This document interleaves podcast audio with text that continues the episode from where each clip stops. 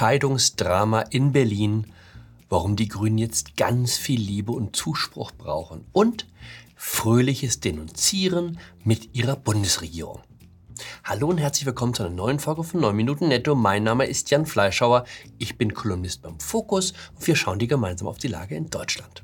Am Montag haben die Koalitionsverhandlungen zwischen SPD und CDU in Berlin begonnen.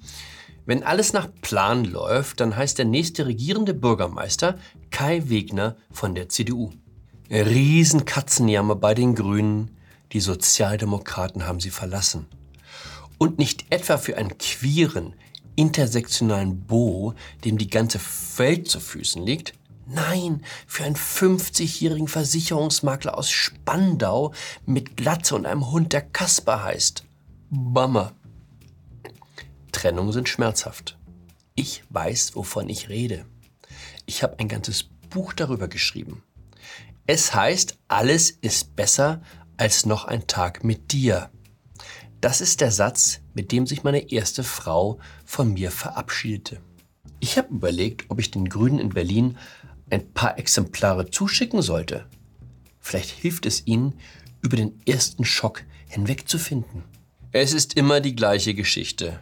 Bis eben noch schien alles in Ordnung und dann BÄM liegt die Beziehung in Scherben.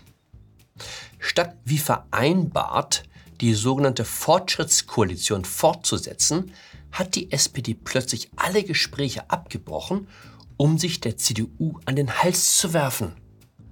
Das tut schrecklich weh. Ich gehe auf den Twitter-Account von Renate Künast und sehe die Verzweiflung über die Zurückweisung. Abstoßend sei das Verhalten der SPD, schreibt die grüne Bundestagsabgeordnete aus Berlin. Die Sozialdemokraten erdreisten sich, den Grünen in einer Trennungserklärung die Schuld zuzuschieben? Ha! Eine SPD, die in 34 Jahren nichts hingekriegt hat, alles versemmelt, von BER bis Schule, selbst hoch zerstritten, schreibt so ein Papier der Niedertracht. Shame on you, SPD! Als mir meine Frau eröffnete, dass sie sich von mir scheiden lassen wolle, war ich ebenfalls wie von Donner gerührt. Die erste Reaktion nach einer Trennung ist Unglaube, dann Wut dann kommt die Hoffnung, alles könnte sich als großes Missverständnis erweisen. Dann Resignation. Ganz am Ende steht so etwas wie Akzeptanz. Wäre ich Grüner, würde ich mir ebenfalls den Kopf zerbrechen, was in die SPD gefahren ist. Die Sozialdemokraten verlassen ja nicht nur das Fortschrittsprojekt, das sie eben noch selbst gelobt haben, sie müssen auch aus dem Roten Rathaus ausziehen. Der Verlust einer geliebten Immobilie ist leider oft eine unabwendbare Folge von Trennung. Sich freiwillig in die Arme einer anderen Partei begeben, wenn man die Macht behalten könnte? Wie verrückt ist denn das? fragen sie in der grünen Spitze. Und die Mehrheit im Bundesrat hat man jetzt auch noch gegen sich. Aber so ist das, wenn sich einer entschieden hat zu gehen, dann kann ihn nichts mehr aufhalten. Koste es, was es wolle. Ein Therapeut hätte gewusst, dass es auf Dauer zwischen SPD und Grünen nicht gut gehen kann. Wenn einer der beiden Partner den Eindruck hat, dass er in der Beziehung immer nur drauf zahlt, wächst der Frust. Bei der Wiederholungswahl vor vier Wochen haben alle Parteien links der Mitte verloren. Aber für die SPD war es ein Desaster. Gerade mal 18,4 Prozent der abgegebenen Stimmen, so tief sind die Sozialdemokraten in Berlin in 70 Jahren nicht gefallen. Es war immer ein Missverständnis, dass der sozialdemokratische Wähler für grüne Botschaften empfänglich sei. Das Bioprogramm mit Lastenfahrrad, Genderstern und Antirassismusanschluss mag in der Altbauetage in Berlin-Charlottenburg ein Riesenhit sein. Aber die Leute, die dort wohnen, haben eh schon vor Jahren zu den Grünen rübergemacht. Wer heute noch sozialdemokratisch wählt, lebt in der Regel in Gegenden, die Grüne nur aus der Sozialreportage im Fernsehen kennen. Oder im Vorort, also dem Albtraum des aufgeklärten Großbürgers aus Schottergarten, Nachbarschaftsterror und rassistischem Dünkel. Also da, wo ich lebe. Der Sozialdemokrat im Außenbezirk fährt nicht Fahrrad. Er wird auch nie verstehen, warum man Clankriminalität jetzt nicht mehr Clankriminalität, sondern familienbasierte Kriminalität nennt. Was sagt nun der Therapeut, warum die Sozialdemokraten mit den Grünen Schluss gemacht haben? Wie heißt es so schön?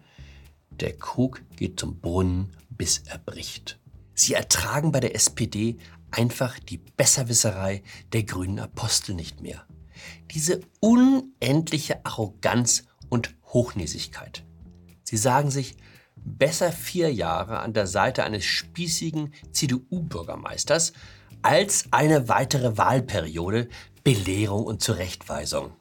So sehr mein Herz eigentlich mit den Verlassenen schlägt, ich kann es Franziska Giffer und ihren Leuten nicht verdenken. Ich habe die Woche eine Selbstanzeige gemacht. Ich habe mich bei der neuen Meldestelle Antifeminismus registriert und mich als Täter gemeldet. Betrieben wird die Seite von der Amadeo Antonio Stiftung, die seit langem gegen rechte Umtriebe kämpft. In der Leitung hat man sich gesagt, Kampf gegen rechts, das macht ja inzwischen jeder. Warum nicht mal was Neues? Hat nicht unsere Außenministerin gerade das Zeitalter der feministischen Außenpolitik eingeläutet?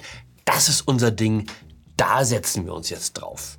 Jetzt werden Sie sich vielleicht fragen, was ist Antifeminismus? Angriffe auf Frauenhäuser, Attacken gegen Frauenrechtlerinnen, Kampagnen gegen Alice Schwarzer? Nein, Antifeminismus beginnt viel früher. Wir erfassen Fälle unabhängig davon, ob sie einen Straftatbestand erfüllen.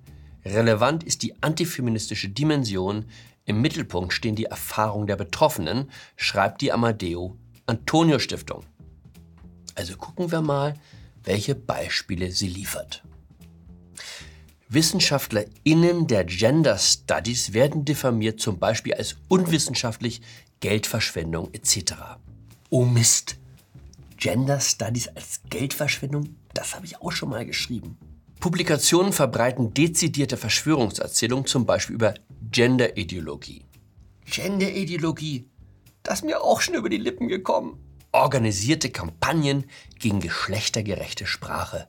Ja, nicht organisiert, aber schuldig. Ich dachte, bevor mich jemand anderes anzeigt, mache ich es lieber selber. Also Formular runtergeladen, alles ausgefüllt. Datum des Vorfalls, kurze Beschreibung des Vergehens, Adresse und Telefonnummer, wo man mich finden kann. Ich bin nicht ganz sicher, was mit der Meldung jetzt passiert.